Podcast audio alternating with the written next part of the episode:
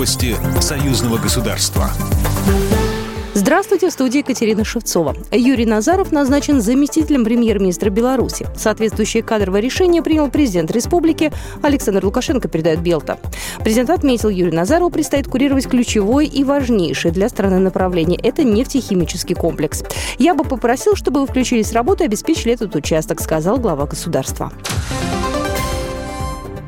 Москва и Минск подписали протокол об изменении в соглашении о порядке формирования цен на поставку российского газа в Беларусь и его транспортировки по газопроводам на территории страны.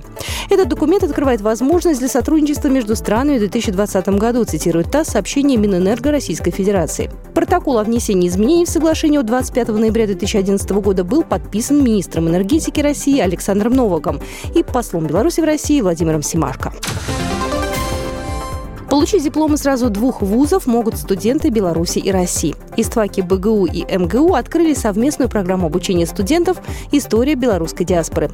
Срок обучения – два года. Студенты находятся в абсолютно равных правах. Им положена и стипендия, и общежитие. Более подробнее о проекте рассказала Оксана Солопова, руководитель лаборатории истории диаспоры Иствака МГУ то, что э, два университета пошли навстречу друг другу в этом вопросе, два университета четко сформулировали общий вектор и понимание э, той темы, которая в гуманитарной плоскости будет интересна и преподавателям, и ученым, и студентам, это, конечно, показатель э, многолетнего сотрудничества, которое не прерывалось все эти годы.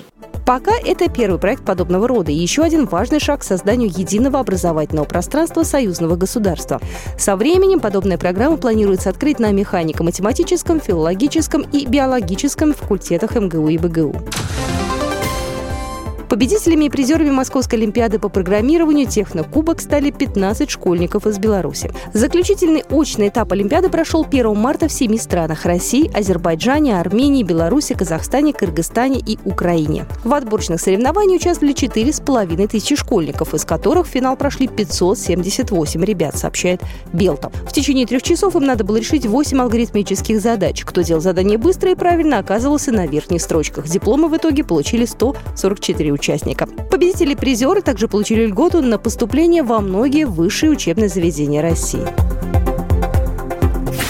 Программа произведена по заказу телерадиовещательной организации Союзного государства. По вопросу размещения рекламы на телеканале «Белрос» звоните по телефону в России 495 637 6522. В Беларуси плюс 375